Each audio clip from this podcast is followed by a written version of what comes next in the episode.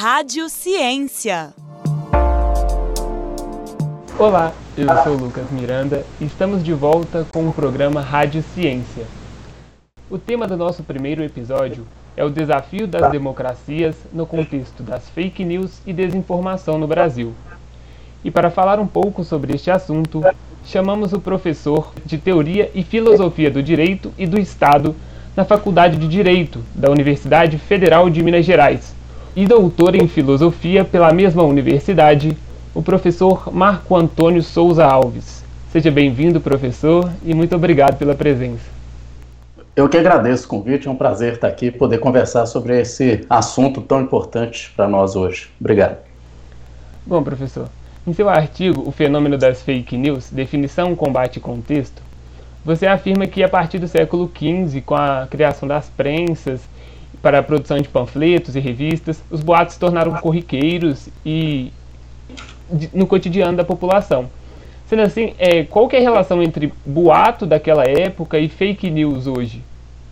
Bom, é, para responder essa pergunta, acho que a primeira coisa é se dar conta que a mentira certamente não é nenhuma novidade na história da, da humanidade, especialmente a mentira usada em contextos de disputas políticas, né, em contexto no qual ah, se cria fatos, inventa-se histórias, conta-se, espalha-se boatos com o fim de prejudicar um adversário, de eliminar um inimigo numa disputa qualquer, etc. Isso sempre existiu na história da humanidade, a boataria, digamos assim, é uma constante aí a invenção de, de histórias e construção de fatos, etc. Isso sempre aconteceu. Agora, ah, quando a gente usa hoje o termo fake news, que literalmente quer dizer simplesmente que é uma notícia falsa, uma notícia que, que é inverídica, uma coisa que não aconteceu, ah, acho que é preciso contextualizar, né, inclusive entender o porquê que esse termo está ganhando essa importância nos dias de hoje. É, o que a gente está ah, verificando nos dias atuais é um fenômeno ah, que tem uma natureza nova, ah, tem uma dinâmica própria, tem instrumentos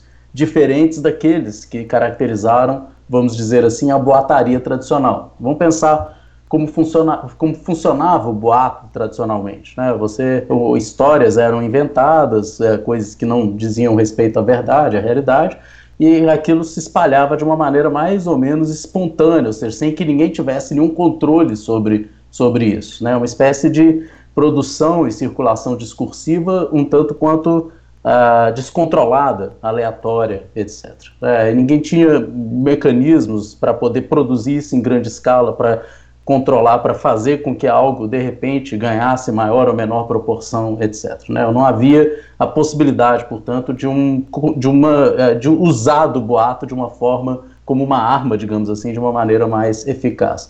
Ah, e o que a gente verifica hoje, ah, em função da, da maneira como se produz a informação, como ela circula ah, por meio das redes sociais, uh, WhatsApp, Facebook, etc., é que hoje sim nós dispomos de uma série de mecanismos que permitem que a gente possa não só produzir um boato, né, como também fazer com que ele ganhe uma determinada uh, proporção, impulsionar seu conteúdo no interior de diferentes redes e grupos, uh, fazer com que um determinado conteúdo chegue a, a, a certos grupos de pessoas, etc. Né? Enfim, então, esses mecanismos fazem com que hoje aquilo que antes era espontâneo se tornasse, ou pelo menos potencialmente, possa ser algo orquestrado, algo que você pode produzir intencionalmente, que você tem como mais ou menos uh, prever e calcular qual vai ser o alcance daquilo, a quem aquilo vai chegar, uh, qual o efeito que aquilo pode ter, etc. Né? Enfim, então basicamente o boato se tornou agora uh, um, algo controlável, conhecível,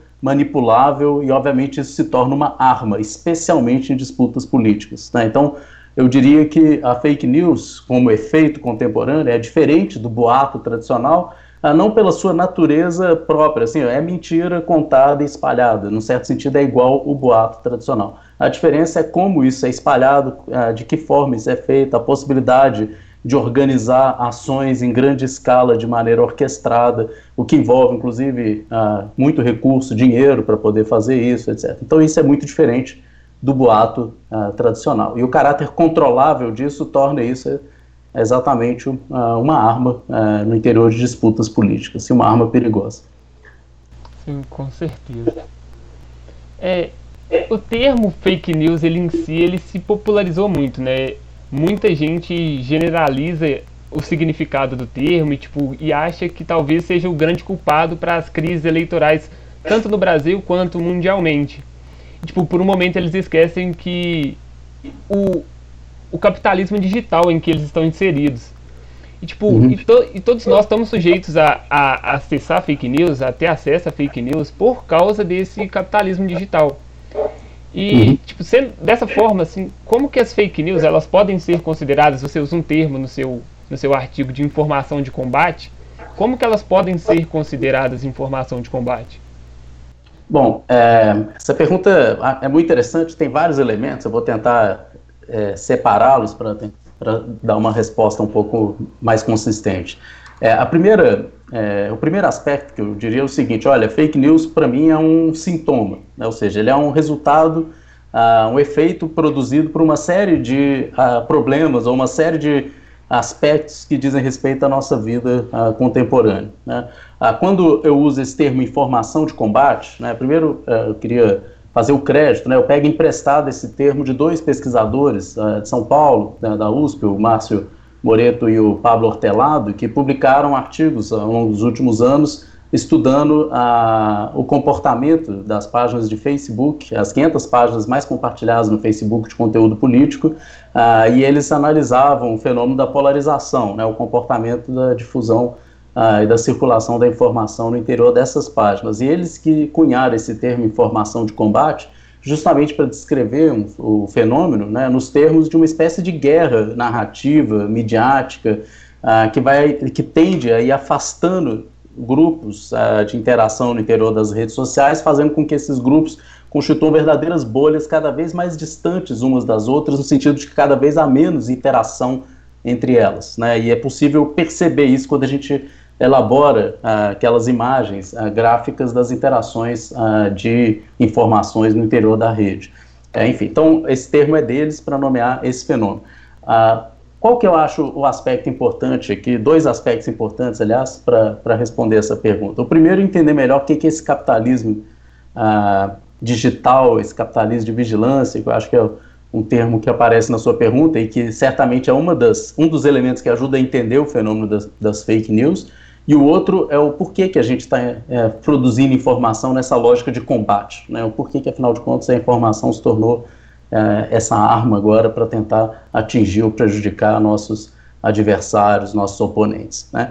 Bom, então, ah, com relação ao capitalismo de vigilância, o que eu acho importante se dar conta é que existe um, um vamos dizer assim, um modelo de negócio ah, no mundo. Tem uma pesquisadora ah, que é uma professora aposentada de Harvard, a Shoshana Zuboff, ela publicou no ano passado uh, um livro chamado A Era do Capitalismo de Vigilância, que ela faz uma descrição bastante detalhada do que ela entende como uma espécie de nova fase do capitalismo, uh, um novo modelo de acumulação de capital, de riqueza, etc., no mundo contemporâneo, que ela chama de capitalismo de vigilância, e que inclusive é um modelo que coloca em risco as próprias bases do capitalismo, ou seja, ele se volta contra certos aspectos do próprio capitalismo, ele é extremamente monopolista, etc.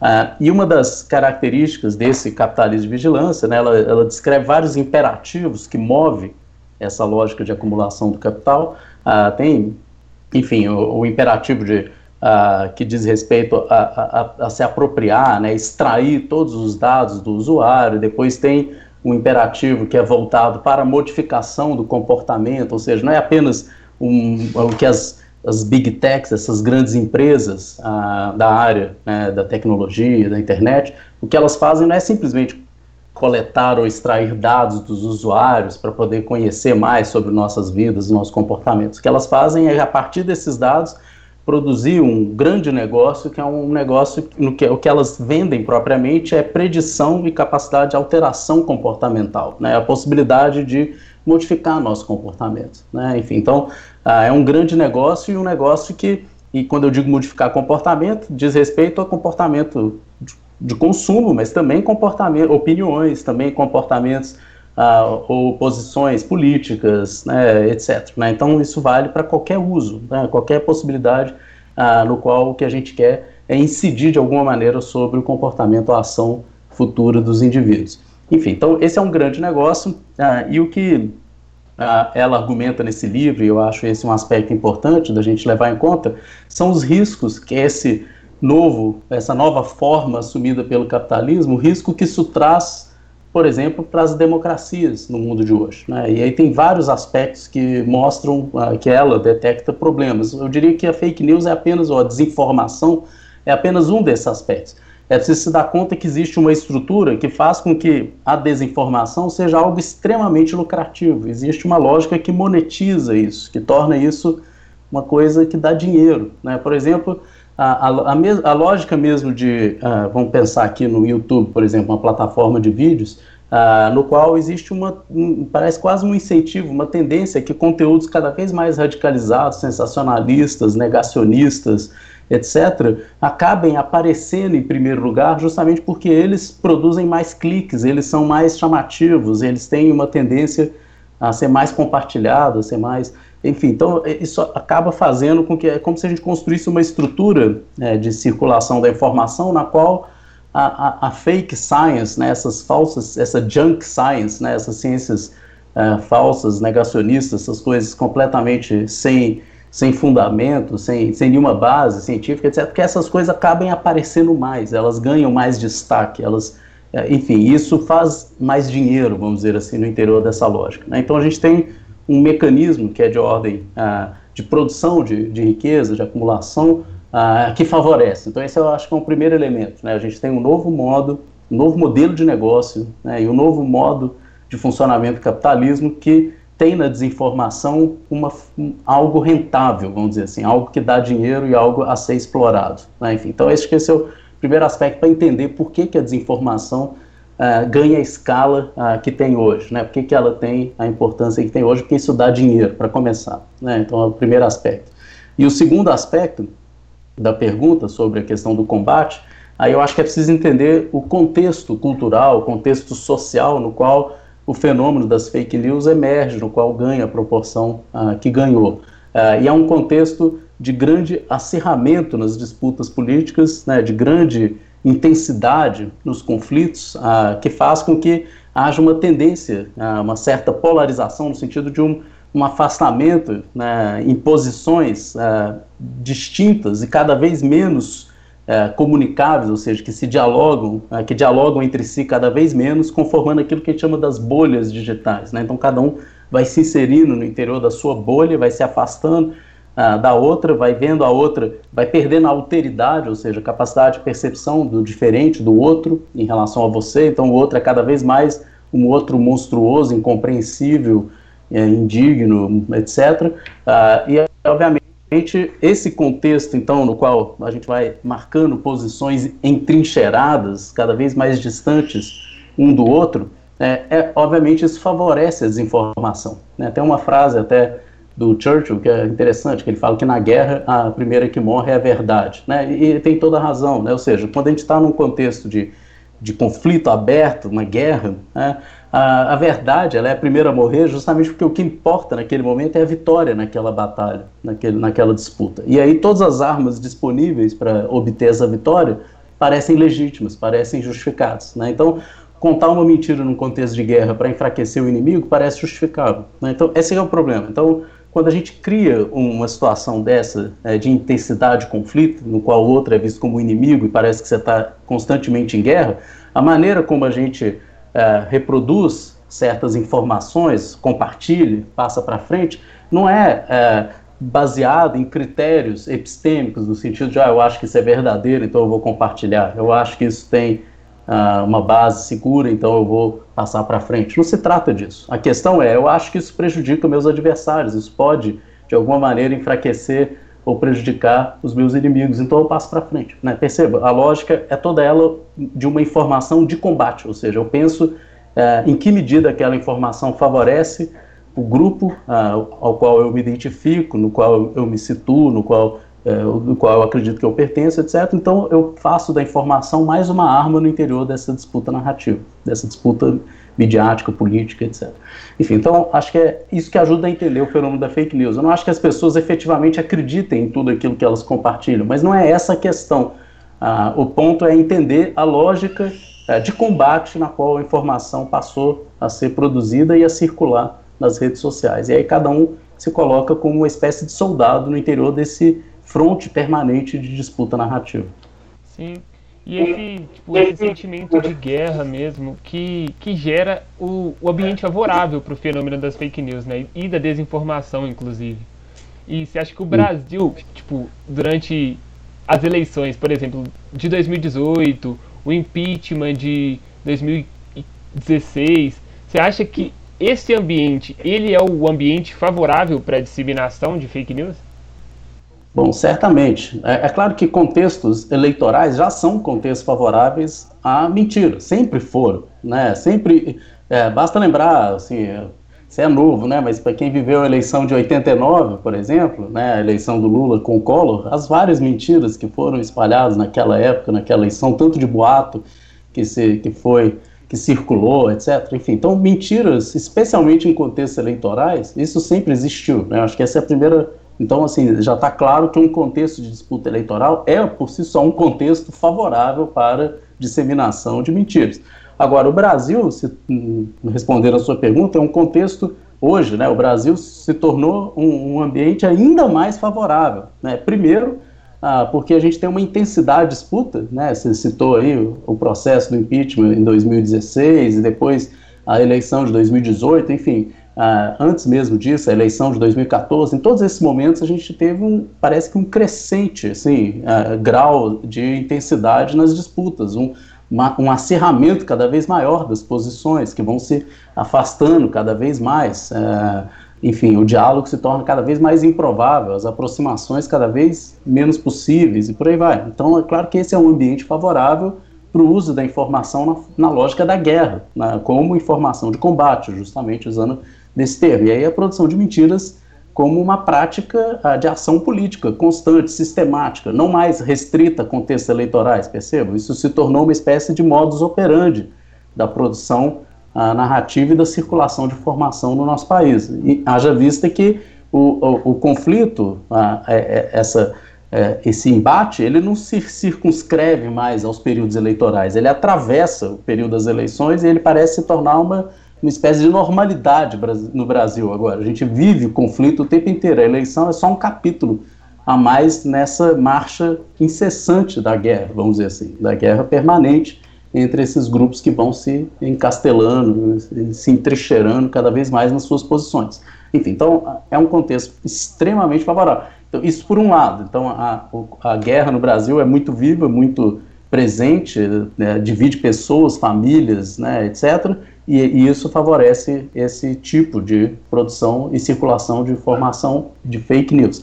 Agora, para além disso, a gente tem também uma desregulamentação, uma falta de controle ah, das redes sociais, do comportamento ah, dessas redes, de, de, como as informações circulam ali, que também é um outro elemento que, obviamente, cria um ambiente favorável. Né? Ou seja, a gente não tem uma governança, né, um, um mecanismo de governança satisfatório das redes sociais. Isso não é um problema só do Brasil, mas também do Brasil. Então isso faz com que o nosso ambiente é, conflituoso por um lado, des desregulamentado por outro, seja propício, obviamente, a, a, esse grande negócio, por um lado, da, das fake news e também essa, essa grande guerra a, da desinformação.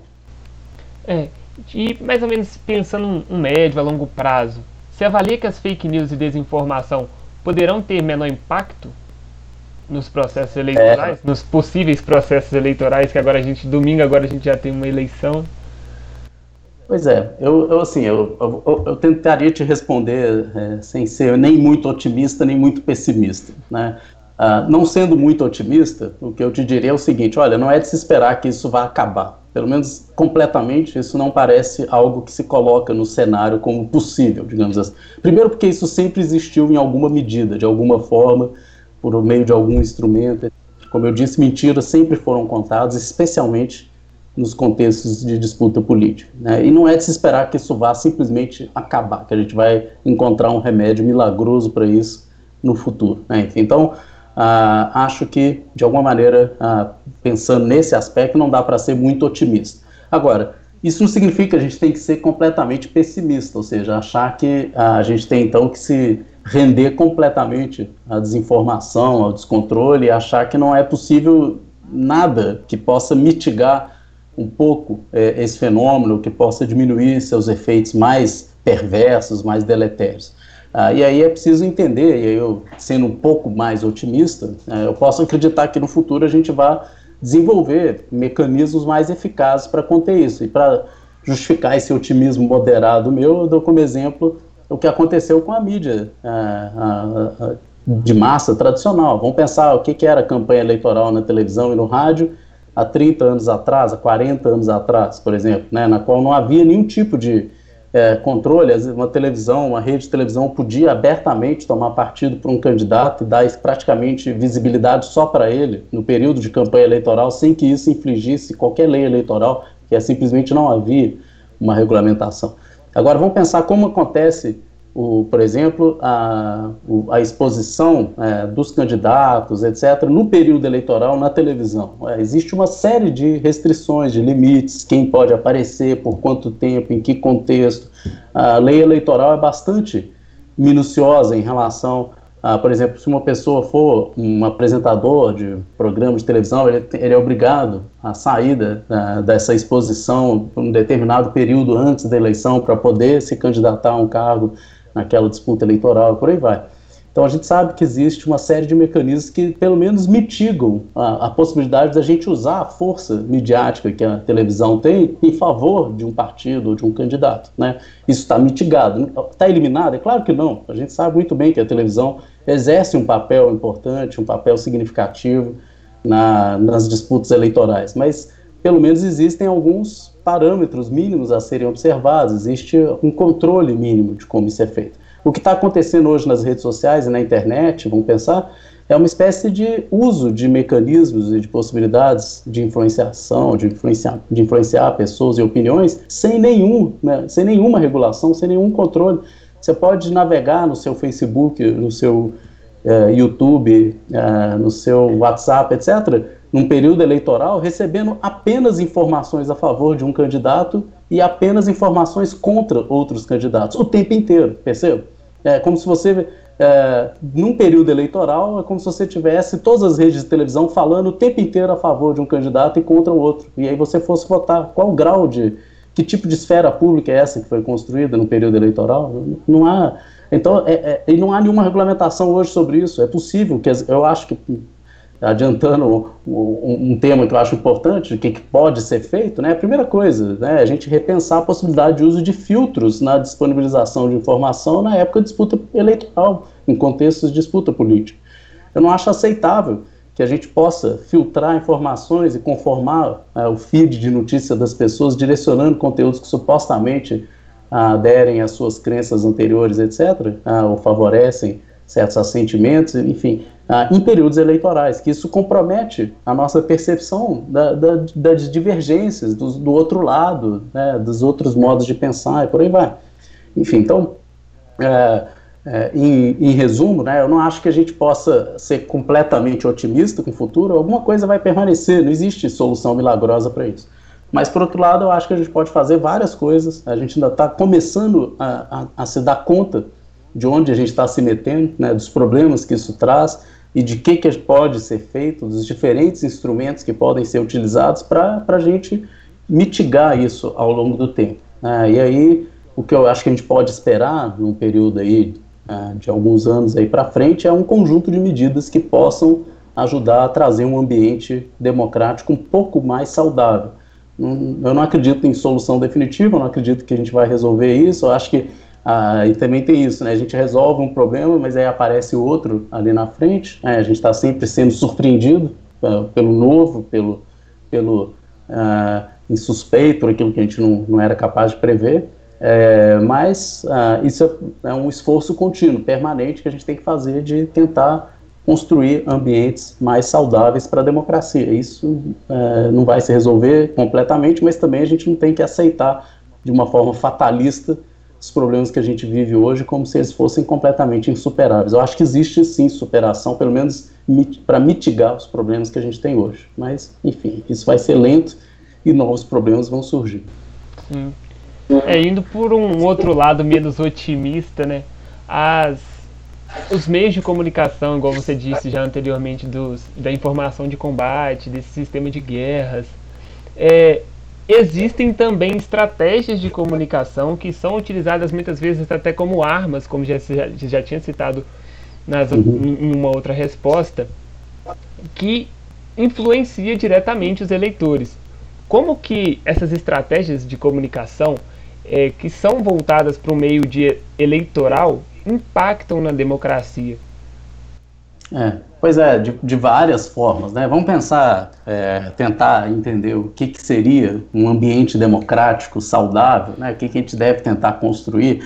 É, tem um elemento que é absolutamente fundamental para a vida da democracia, que é aquilo que a gente chama de esfera pública, né? Esse esse lugar uh, público no qual ideias podem ser apresentadas, podem ser defendidas livremente, então é preciso que se defenda a liberdade de expressão de cada um, apresentar suas opiniões, sua visão, suas propostas, etc., livremente, uh, uh, e que essas ideias possam encontrar nesse espaço um lugar de confronto, ou seja, no qual diferentes ideias são apresentadas, né? aqueles que têm crítica em relação à ideia que você apresentou, que ele possa formular essas críticas, que você possa se defender dessas críticas, reformular suas posições, apresentar novas propostas e por aí vai. Então é um debate. Né? Então, democracia pressupõe a possibilidade desse debate, desse espaço, dessa esfera pública, o lugar no qual as ideias vão ser apresentadas e discutidas, debatidas, é, enfim, um, uma espécie de terreno de enfrentamento de ideias. Uh, bom, o que, que essas estratégias de comunicação estão fazendo? Estão minando essa possibilidade, essa é a questão. É como se a gente, uh, de repente, transferisse para certos terrenos, certos territórios o debate público, só que esses territórios não foram pensados para o debate democrático. Eles não são espaços que foram projetados e concebidos, e muito menos uh, é, conformados para favorecer essa troca de ideias, esse confronto de opiniões, essa possibilidade do diálogo. Pelo contrário, se a gente for pensar no, em como funciona uma rede social, vamos pensar o Facebook, por exemplo. Né? A gente tem um feed, né? aquilo que aparece para nós, o feed de notícias. Uh, todo mundo sabe que aquilo que aparece para nós passa por uma série de filtros, ou seja, aquilo ah, não diz respeito, pelo menos não de uma maneira bruta, direta, tudo aquilo que os meus contatos ou amigos naquela rede social simplesmente postaram. Né? Aquilo passa por um conjunto de filtros que faz com que algo apareça para mim, algo não apareça, algo ah, tenha mais visibilidade, algo tenha menos visibilidade, né? E por aí vai. Todo mundo sabe que no interior ainda daquilo que os meus contatos, amigos, naquela plataforma é, postam, existe ainda uma série de conteúdos patrocinados, ou seja, coisas que foram pagas para aparecer ali para mim e que não diz respeito a conteúdos que foram compartilhados por amigos meus, por pessoas que eu conheço. Né? Então, tudo isso faz com que, de certa maneira, aquele espaço ah, que agora é, se tornou um espaço absolutamente privilegiado da circulação da informação, né, da, da, maneira como a gente se informa. Cada vez menos as pessoas se informam por meio de jornais ou mesmo da televisão, e cada vez mais isso se dá por meio dessas plataformas digitais e dessas redes sociais. Enfim, então, esse espaço está sendo conformado uh, de uma maneira filtrada, uh, e esses filtros, eles uh, não que eles queiram necessariamente vender uma ideologia específica ou favorecer um partido específico ou uma posição política específica, mas ele, é, vamos dizer assim, ele é venal, ele, ele se vende para quem coloca mais dinheiro ali para patrocinar certos conteúdos. Além disso, a própria lógica uh, que envolve o negócio da mídia social, que é uma lógica que tenta produzir uh, mais atenção, ou seja, despertar o nosso interesse, nos manter mais tempo ali uh, envolvido naquela, naquela rede, compartilhando e postando coisas, etc. Então existe toda uma disputa da relevância e da atenção, fazer com que a gente fique mais tempo ali conectado. Uh, e nessa procura por atenção e por engajamento dos usuários, uh, existe também uma tendência a, a da, da, que faz parte da lógica da, dessas plataformas, que é de uh, produzir uma espécie de ambiente cada vez mais confortável, mais seguro, no qual você se sente contemplado, no qual aquilo que chega até você supostamente corrobora suas visões de mundo, né? Ah, estão de acordo com aquilo que você já pensa, reforçam seus próprios preconceitos, ou seja, suas maneiras prévias de pensar em relação ao mundo e as coisas. Então, é, visões dissonantes, dis, que, dis, que con, se contrapõem àquilo que você pensa, que podem ser vistas por você com uma certa indignação e revolta, elas tendem a ser invisibilizadas do seu feed. Né? E isso vai conformando o que a gente chama de bolha, né? uma câmara de eco, no qual você vai se contrapor cada vez mais ao mesmo, né? ou seja, aquilo que você já pensa, aquilo que você já acha, amigos que vão simplesmente reforçar aquilo que você já acredita e por aí vai. Então isso vai distorcendo, essa é a ideia, distorce a nossa percepção do espaço público. É, a gente passa a, achar que todo mundo pensa como a gente, né? e quando a gente se defronta com um outro, né? ou seja, com aquele que tem uma visão diferente, que está em outra bolha, né? que está navegando também na mesma rede social, só que no interior de uma outra bolha, né?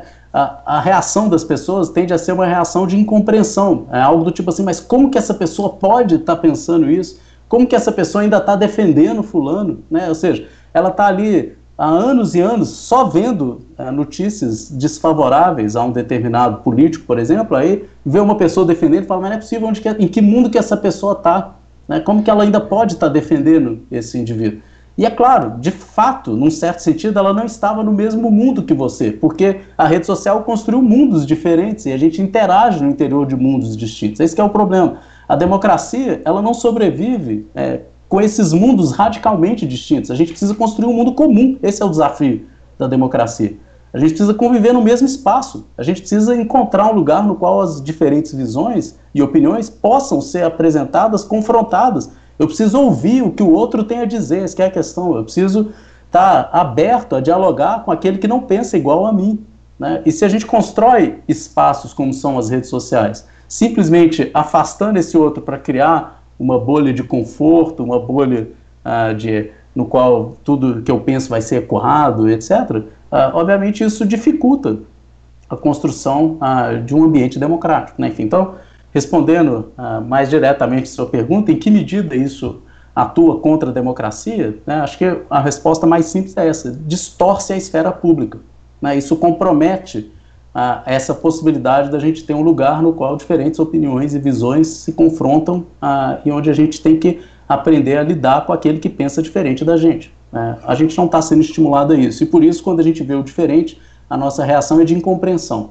A gente tem dificuldade de dialogar. A gente simplesmente acha que ele só pode estar ali ou desinformado, ou de má fé, ou com algum interesse específico que alguém ele está pagando ele, porque a gente não consegue mais entender que se possa pensar diferente. Perceba? Tamanha a, a divisão que se criou na percepção da realidade do mundo é, faz com que agora a gente não tenha mais o menor apreço, respeito ou tolerância em relação a esse outro, que esse outro se torna incompreensível, praticamente inumano, né? Não dá, é uma coisa monstruosa, não dá para entender como que alguém ainda pode estar pensando ou defendendo certas pessoas ou certas visões. E esse conceito de bolha que, que, que as redes sociais geram, tipo, que você só vai consumir aquilo que você é favorável, o gera também o conceito de pós-verdade. Ele está ligado ao conceito de pós-verdade. E o conceito de pós-verdade pode também estar ligado ao conceito de desinformação, não é? Uhum.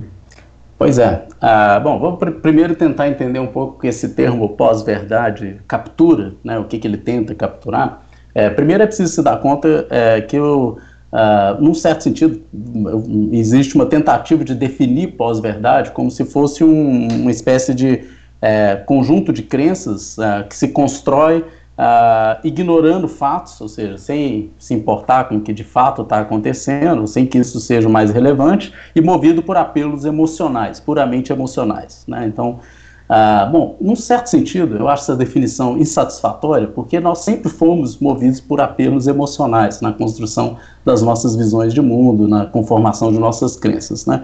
Uh, o que eu acho que a gente pode utilizar para entender melhor o fenômeno é, é uma espécie de é, desbalanceamento. É como se, de alguma maneira, sempre houvesse elementos emotivos, mas havia também uma espécie de mecanismo que balanceava isso e nos, é, de alguma maneira, fixava em certos é, padrões de conformação de crença que eram minimamente saudáveis, minimamente sustentáveis.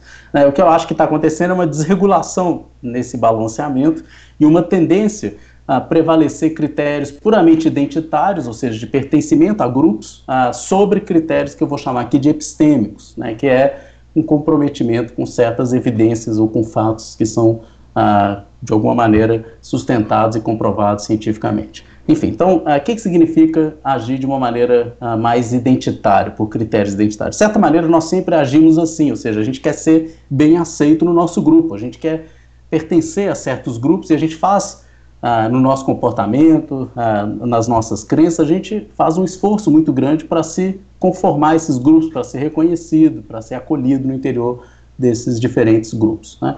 Ah, então, é, é comum agir dessa maneira. O problema é quando esse apelo identitário, vamos dizer assim, esse apelo por fazer parte de um grupo, pertencer a um determinado grupo, parece exigir daqueles que se inserem nesse grupo um afastamento cada vez maior daquilo que era assentado, reconhecido como um fato, né, ou compartilhado como verdade no interior de uma, de uma comunidade. Então, a, a tendência é, é que a gente é como se a gente precisasse para poder pertencer ao grupo cada vez mais abrir mão de critérios epistêmicos, cada vez mais modificar nossas crenças e aí a gente tem uma, uma dinâmica que pode ser uma dinâmica perversa. É, o saber, é preciso entender isso, né? a construção do saber é algo extremamente complexo. Né? Primeiro, é uma atividade cooperativa, ninguém sabe tudo sozinho. Então a gente precisa sempre de fazer um esforço de deferência, ou seja, deferir a alguém que é uma autoridade naquele assunto um conhecimento maior do que o meu. É, e acreditar, ou, ou pelo menos a me fiar naquilo que essa autoridade está dizendo sobre aquele assunto. Né? Então, tem um, uma dinâmica que é cooperativa, ou seja, cada um produz um conhecimento, é uma autoridade em diferentes assuntos e ninguém sabe de tudo sozinho. Né? E a gente precisa ter um, um grau de confiança social, perceba, nas autoridades para poder fazer funcionar essa dinâmica cooperativa da produção do conhecimento. Né? Outro aspecto da produção do conhecimento é que essa produção ela é cooperativa, mas é assimétrica, ou seja, vão ter aqueles que sabem mais, os especialistas, as autoridades no assunto, e aqueles que sabem menos. Né? Ah, e além disso, né, tem toda uma lógica, portanto, que é exigida para que a gente possa produzir socialmente conhecimento, que é essa lógica da deferência, ou seja, eu não vou saber tudo, eu preciso deferir a autoridade ao especialista naquele assunto, né, e me fiar ah, e acreditar ah, e ter um, um, grau de confiança né, nessas autoridades naquele assunto. Né? Enfim, então quando esse, esses mecanismos de confiança social são abalados, aí entra o negacionismo, entra as pessoas começarem a achar que as universidades, os institutos de pesquisa que são parte de um plano globalista, sei lá o que, comunista, ou seja, ou seja lá de que ordem for, as teorias da conspiração que começam a duvidar de todas as instituições, todos os institutos né, de pesquisa, ah, agora, um exemplo óbvio disso é o que está acontecendo com, a, com, as pesquisas acerca da vacina né, contra a Covid-19. De repente, se, antes, há pouco tempo atrás, ninguém se perguntava de onde veio a vacina da poliomielite, de onde veio a vacina ah, contra o sarampo. Agora, de repente, todo mundo quer saber se ela é da China, se é da Inglaterra, se é dos Estados Unidos, seja lá de onde for, e aí tem todo um conjunto de teoria conspiratória para ser contra a vacina X ou contra a vacina Y, com, uh, etc. Né? Enfim, então, é, é, uma perda da confiança social, vamos dizer assim, é uma, um, um rompimento dessa estrutura cooperativa de produção do conhecimento, né, e uma politização incessante da ciência, da pesquisa, etc. Ou seja, a gente está politizando questões que deveriam ser deferidas a especialistas, que deveriam ser, uh, a gente deveria ter uma confiança nos quadros técnicos, que são aqueles capazes né, de a, se pronunciar com a, a, algum conhecimento acerca do assunto, né, sobre aqueles temas. Né, e não, é, parece que cada um diretamente quer poder tomar suas próprias decisões, movido por teorias conspiratórias, né, e aí você politiza completamente uma, a lógica da produção do conhecimento. Né. Então, resumindo, o que eu entendo como pós-verdade, mais do que simplesmente uma, uh, uma prevalência de apelos emocionais sobre racionais, digamos assim, o que eu percebo é um contexto no qual o pertencimento a grupos parece falar mais alto, a ponto das pessoas uh, se afastar, perderem completamente, uh, ou não completamente, mas perderem em grande medida uh, os, a confiança social e, com isso, comprometerem os mecanismos de deferência, ou seja, a gente não defere mais conhecimento a um outro, que é uma autoridade no assunto, um especialista, e aí começa uma tendência negacionista, ou seja, você nega o que a ciência diz, o que a universidade afirma, o que o especialista diz, tudo passa a ser lido a partir de uma lógica conspiratória, tudo passa a ser negado. E o efeito que isso tem, para finalizar a minha resposta, é, me faz lembrar muito o que a Hannah Arendt disse, por exemplo, nas origens do totalitarismo. Né? A Hannah Arendt ela analisou o fenômeno totalitário, né? enfim, o fenômeno do nazismo e do stalinismo, uh, e na análise da Hannah Arendt ela diz uma, uma coisa muito interessante, que é o seguinte, olha, uh, também a experiência nazista foi uma experiência de mentira sistemática, né? era uma série é, tinha toda a teoria conspiratória da dominação dos judeus, né, que tinha tipo um grande complô mundial dos judeus para dominar o mundo, etc. Isso fazia parte de uma grande mentira que foi contada pela propaganda nazista. Uh, e uh, o tempo inteiro era uma série de mentiras, mentiras, mentiras orquestradas né, por essa grande uh, máquina uh, de propaganda do regime nazista e também do regime stalinista, e o efeito que isso produz, não é, uh, eu acho que a Hannah Arendt é muito feliz quando ela detecta isso, não foi a substituição de uma verdade por outra, ou seja, não é que as pessoas deixaram de acreditar naquilo que, as, que elas acreditavam e passaram a acreditar naquilo que os nazistas uh, diziam, no discurso dos nazistas. O efeito é diferente, o efeito uh, de, de, mentiras sistemáticas não é a crença na verdade outra coisa, é uma espécie de desmoronamento na crença de qualquer coisa. Né? O, que isso, o que isso produz como resultado é o que a Hannah Arendt chama de uma espécie de cinismo generalizado, ou seja, você não acredita em mais nada. Né? Você passa a duvidar de absolutamente tudo. Né? Então, acho que o que a pós-verdade representa não é uma nova verdade, é uma negação da, da crença na verdade de qualquer coisa. Essa é a ideia da pós-verdade, num certo sentido. Né? Ou seja, as pessoas que hoje estão recebendo incessantemente fake news e, e, vão se dando conta de que aquilo era fake, aquilo era fake, elas não começam a acreditar no que o jornal diz, ou a televisão, ou a universidade. Não, elas começam a duvidar de tudo, acham que tudo pode ser conspiração, acham que qualquer coisa pode ser uh, falsa, e aí a tendência, quando a gente perde completamente a nossa confiabilidade, percebe? Quando a gente não acredita mais na verdade de nada, a tendência é a gente se levar simplesmente pelos interesses mais imediatos. Essa é a questão. Então, eu, eu, não sei mais o que é verdade sobre a vacina, mas eu sou contra a China, então eh, eu também não vou tomar essa vacina. Ah, eu, eu não sei mais o que é verdade sobre, ah, sei lá, o período da, do, da ditadura militar no Brasil, se foi um regime democrático, se não foi. Mas, como me interessa favorecer um governo militar, então eu acho que não foi ditadura. E por aí vai. Percebeu? Eu perco completamente qualquer critério epistêmico, e aí, como eu duvido de qualquer coisa, eu não falo mais em termos de fatos ou verdades, e simplesmente em termos de interesses. Né? Agora eu vou fazer só o que me interessa, porque o que é verdade ou não, eu não sei, não dá para saber. Né? Parece que agora eu perdi completamente os critérios ah, que me permitiam acreditar na verdade alguma coisa. Né? Então, acho que o, o efeito da, dessas mentiras sistemáticas não é a substituição de uma verdade por outra, esse é, esse é o ponto. O efeito disso é a dúvida generalizada, é não acreditar em mais nada. Né? Então, esse efeito é extremamente problemático e ele pode ser usado politicamente. Então, esse, é o, é, esse foi o problema detectado pela Hannah Arendt no totalitarismo, né? Uh, e eu acho que esse é um, um, problema que a gente pode, a gente tem que levar a sério uh, para entender o que está acontecendo no mundo de hoje. Com certeza. E essa dificuldade de, de saber o que, é verdade o que, que não é, ela gera tipo uma dificuldade ainda maior em saber identificar o fenômeno da fake news. E tipo, assim, dos dias de hoje ainda tem. É, eles começaram a fazer, a praticar, fazer ações públicas. O governo federal começou a fazer ações públicas contra o sistema de, do fenômeno de fake news e também os meios de comunicação para confrontar a fake news e a desinformação no Brasil. Qual é a sua opinião sobre essas ações públicas criadas pelo governo ou, ou pelos meios de comunicação de massa? Bom, é, eu acho que, primeira coisa, é, existem várias iniciativas diferentes, né, é, tanto por parte de ações é, governamentais, aí a gente pode pensar em ações enfrentamento legislativo, né, outros também tipos de enfrentamento, judiciais, etc., uh, ah, e também por parte das próprias plataformas uh, uh, e por parte da sociedade civil organizada, e aí os, os meios de comunicação, etc., etc. Então, tem várias iniciativas.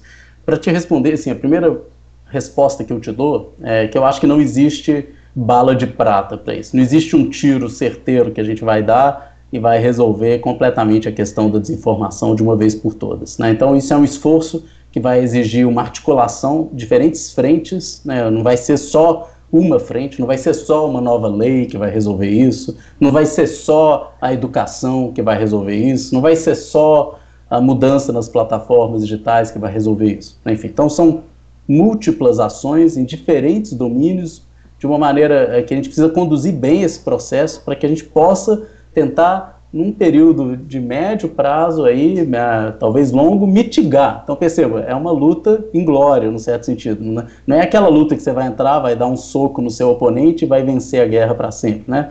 Você vai precisar travar várias batalhas em vários territórios e domínios por um longo período para ir tentando pequenas vitórias aqui, pequenas vitórias ali, pequenas vitórias mais a colar, etc. Né? Enfim, então eu vejo dessa forma. Né? Quais são as iniciativas é, que eu destacaria nesse momento e quais são os riscos né, que eu vejo também nessas iniciativas? Né? Vamos, vamos, começar pelas, por aquelas que talvez tenham uma visibilidade maior, que são as iniciativas é, legislativas, né? as novas leis de combate às fake news. Né?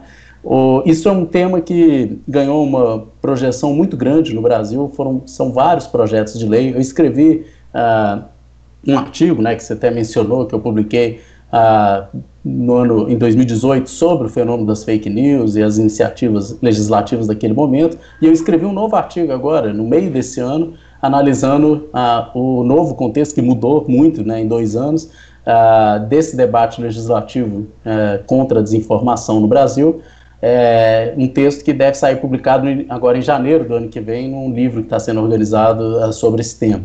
É, mas nesse novo artigo, a gente analisou, eu e uma, uma orientanda minha da Faculdade de Direito, que é a Emanuela Raufeld, nós analisamos é, 32 projetos de lei que, tavam, que tramitam no Congresso Nacional, nesse estavam tramitando no Congresso Nacional em junho desse ano, uh, sobre a questão das fake news. Né? Então, é, para você ter uma ideia, são muitos projetos. Né? Um desses projetos de lei é, ganhou um destaque maior porque ele foi aprovado né, no Senado Federal e agora está sendo apreciado pela Câmara, que é o projeto de lei 2630 uh, é, de 2020, que, que é intitulado A Lei Brasileira de Liberdade, Responsabilidade e Transparência na Internet, uh, e que, é, por ter sido aprovado no Senado e agora está uh, com maior destaque, ganhou um destaque muito grande na época na imprensa e tal, uh, foi aprovado em toque de caixa, né, muito rapidamente, num contexto em que a pandemia estava também crescendo muito no Brasil.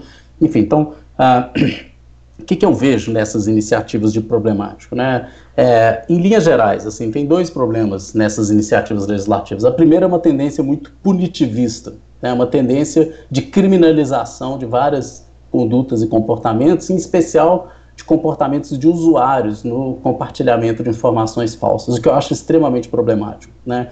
Que isso pode ser usado, ah, especialmente num país como o nosso, né, que já tem problemas de seletividade na justiça, de ah, politização da justiça, etc. Isso pode ser usado de uma maneira persecutória, ou seja, para perseguir adversários políticos, para perseguir ah, certos alvos específicos, etc. Né? Então, eu acho que o, o, a estratégia de criminalização, ela pode até ser utilizada em casos muito específicos, né, daqueles que realmente orquestram ações, é, usam bots em grande escala para é, grandes investimentos de impulsionamento de conteúdo ilícito, etc.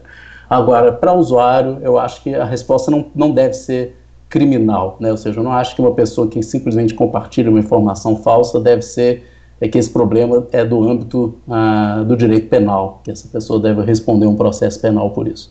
Isso não quer dizer que eu acho que ela está certa, isso não quer dizer que eu acho que isso é bom, quer dizer apenas que eu não acho que isso deve ser considerado crime. Né? Igual várias outras coisas, né? vamos pensar, é, enfim, consumo de drogas, por exemplo, eu não acho que deve ser considerado crime. Obviamente eu não estou achando que isso é bom, que isso deve ser fomentado, etc. É apenas entender que, uh, como se diz no direito, uh, o direito penal é a última rácio, né? é o último caso, não deve ser o primeiro remédio que a gente usa para qualquer coisa que a gente não gosta, que a gente acha que não deve ser assim. Então, eu, eu aplicaria isso para pensar a desinformação. É, e, infelizmente, muitos dos projetos de lei, não só no Brasil, mas em vários lugares do mundo, tem vários exemplos inclusive desastrosa. Eu acho que um exemplo que a gente tem que levar a sério é o que aconteceu na Malásia, que fez uma lei extremamente punitivista contra a desinformação e que essa lei vem sendo usada para perseguir adversários políticos do governo, etc. Porque eu acho que a Malásia representa um caso parecido com o Brasil, que é um caso no qual a justiça tende a, é, a, uma fragilidade institucional que faz com que potencialmente a justiça possa ser partidarizada, possa agir de forma seletiva para perseguir uh, grupos políticos específicos. Né? E eu acho que esse é um risco que a gente tem que levar a sério no Brasil. Uh, outra, outro problema, é, outra estratégia muito usada é, é, a responsabilização das plataformas. Né? E tem a lei alemã, que funciona como uma referência importante nesse tipo de, de estratégia, mas eu acho também muito problemática, que em geral funciona no sentido de delegar para as empresas, né, para o Facebook, para o WhatsApp, etc., uh, delega para elas essa responsabilidade por a, digamos assim, a extrair, é, retirar conteúdos que são denunciados como fakes, e aí tem multas pesadíssimas previstas, etc. Eu acho que essa, é, essa estratégia de responsabilização das plataformas, ela gera dois problemas. Né? O primeiro, que é, é deixar na mão das plataformas fazer esse tipo de controle do conteúdo, que eu acho que, primeiro, elas não têm expertise para isso, segundo, são empresas privadas que também podem ser movidas por interesses específicos, eu não acho que a gente deva dar a elas esse poder sensório, né, de dizer o que, que pode ou não circular no interior das suas redes. É, esse é o primeiro problema. E, e, o outro problema, né, é quando você cria uma dinâmica que a gente chama no direito de notice, notice and takedown, né, quando você recebe a notificação, a plataforma é obrigada a tirar aquele conteúdo até que haja um pronunciamento definitivo da justiça. E aí isso vai criar, especialmente num contexto de muito enfrentamento como no Brasil, uma guerra uh, de denúncias, né? ou seja, uh, um denuncismo, assim, o tempo inteiro que você recebe é um conteúdo que você não gosta, simplesmente você não concorda, você denuncia e a empresa, antes mesmo de qualquer uh, avaliação judicial daquilo, ela é obrigada a retirar aquele conteúdo, etc. Aí vai ficar um, todo mundo denunciando um ao outro, etc. Então, assim, eu eu acho que a gente tem que pensar bem. Eu acho que as plataformas precisam sim cooperar e participar desse processo, mas tem que entender de que maneira e o que, que elas podem fazer para contribuir, né? sem que a gente dê a elas esse poder sensório, essa possibilidade de dizer e determinar o que, que vai poder ou não circular no interior das suas redes. O, bom, então, do ponto de vista legislativo, a gente tem esse, esse grande embrólio, é, eu diria que é um, um, um terreno muito sensível, porque, por um lado, a gente não pode comprometer a liberdade de expressão. E se a gente cria mecanismos muito estritos, a gente pode sim comprometer essa liberdade das pessoas expressar. Elas podem ficar intimidadas, né? pode ter o que a gente chama de chilling effect, né? esse efeito no qual as pessoas evitam compartilhar qualquer coisa nas redes sociais simplesmente com medo de serem punidas eventualmente por aquilo que elas estão fazendo. E aí você inibe o debate também, você inibe a interação entre as pessoas.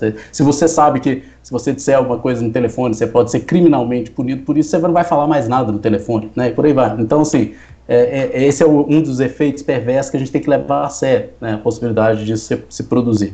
É, então, ah, é sim, eu acho algo a ser considerado. Né? E por outro lado, ah, é claro, tem vários outros direitos que estão sendo que estão em risco, que podem ser comprometidos aí, a questão da privacidade, e da democracia, etc. O, agora, outras iniciativas, além das, das legislativas, aí é, a gente pode pensar em várias. Primeiro, governança, né, eu acho que as próprias plataformas precisam criar mecanismos internos de governança para funcionamento dos seus próprios é, mecanismos, ou seja, a, as possibilidades de viralização que eles têm, que, que, tipo de controle a gente vai criar, eliminação de perfis fakes, né, é, criar mecanismos para inibir ações orquestradas, né, em grande escala, especialmente é, em contextos e de conteúdo político e por aí vai. Né, então tem, tem várias ações que podem ser feitas pelas próprias plataformas e acho que a gente precisa fazer uma espécie de marco regulatório, né, junto às plataformas, uma espécie de código de conduta que tem que ser construído junto com elas. Isso não precisa ser necessariamente legislativo. Uh, outra, outra ação que tem que ser feita também é educativa, pedagógica, e aí eu acho que a gente tem que introduzir essas questões nas escolas de uma maneira séria, desde o início da formação. Acho que cada vez mais a gente se informa e a gente vive num mundo é, no qual a socialização se dá por redes sociais, por plataformas digitais, e é preciso saber viver nesse mundo. Né? Então, acho que a escola tem um papel importante naquilo que a gente chama de alfabetização digital, preparar as pessoas para esse mundo digital. Né? Então, mas isso Uh, é um processo, a gente só vai ter, colher algum fruto disso daqui 5, 10 anos. O processo educativo é lento, mas a gente precisa investir nisso também. Né? Uh, bom, para além uh, desse esforço educativo, para além do esforço legislativo, para além do esforço das próprias plataformas, existe também um esforço técnico né, de reformular os próprios algoritmos, de alterar a lógica de funcionamento dessas redes, de criar empecilhos para certas possibilidades. Existe um esforço econômico, a gente tem que criar é, estímulos é, e é, incentivos para aquilo que a gente quer e uma série de, de mecanismos que vão desestimular a lógica, é, a produção da desinformação. Né? Hoje o que a gente tem é não só um contexto no qual se ganha politicamente, mas se ganha economicamente. Né? As empresas estão ganhando muito com isso. E é preciso criar um mecanismo para que isso não seja rentável, isso não pode valer a pena, né? essa é a questão. Né? Não se pode ganhar com isso. Né? E é preciso criar, então, um mecanismo é, de desestímulo econômico. Né? Ou seja, quem faz isso tem que correr risco, tem que correr risco de perder muito, isso não pode valer a pena. Né? Enfim, então, é, são várias é, frentes de atuação, digamos assim. É, como eu disse, resumindo a minha pergunta, eu acho que não existe bala de prata e o pior, é, existe o tiro na direção errada, vamos dizer assim, o tiro no próprio pé. Né? Eu acho que, por exemplo, criar uma lei criminalizando de uma maneira extremamente severa, com penas muito graves, né, várias condutas de comportamento na rede, eu acho que isso pode ser um tiro no pé. Ao invés de favorecer a democracia, isso pode criar um, um efeito perverso ainda maior, né, ou seja, que é inibir o debate público, ah, que é criar mecanismos de perseguição política, ah, e por aí vai. Né? Então, é, é, vale aquela máxima, às vezes uma lei mal feita é pior do que lei nenhuma. Né? Então, é, é preciso muito cuidado também ao legislar nesse, nesse domínio. Isso não quer, eu não estou querendo dizer isso para dizer que a gente não deva fazer um esforço legislativo, só acho que a gente precisa fazer isso bem feito. O problema é que o que eu estou vendo acontecendo hoje nos debates, por exemplo, esse projeto de lei uh, é, 2630, que foi aprovado no Senado, ele traz mecanismos que eu acho extremamente problemáticos. Um deles é o um mecanismo de rastreamento de cadeia de encaminhamento de mensagens, por exemplo, no interior do WhatsApp. Né? Você é o que o, o, o, diretor do WhatsApp no Brasil chamou de uma tornozeleira eletrônica digital. Né? Ou seja, você vai acompanhar a, a, todo o encaminhamento de, uma, de, um compartilhamento de mensagem no WhatsApp e a justiça pode ter informação de onde aquilo partiu exatamente. Aí você vai ter um, uma espécie de rastreamento geral de todas essas mensagens, as empresas vão ser obrigadas a guardar esses dados por um período, uh, caso sejam requisitados na justiça. E aí você pode imaginar, imagina uh, se eu quero perseguir um grupo político e eu consigo rastrear todo o caminho que aquela informação percorreu no interior daquele grupo, né, de onde aquilo veio, por onde passou, quem, quem disseminou, etc, etc. Então eu quero perseguir um grupo, eu sei exatamente quem são as pessoas que estão compartilhando informações dentro daquele grupo. Né. É, é, bom, pode ser um instrumento importante, mas por outro lado é preciso estar conta de quem vai deter esse conhecimento, que uso vai ser feito disso. Isso não é nada trivial, não é nada simples e é muito perigoso. Né. É, Para finalizar a minha resposta, vou só dar um exemplo do período da informação mesmo quando a gente produz uma informação com as melhores das intenções, a gente não sabe no futuro o uso que ela pode ter.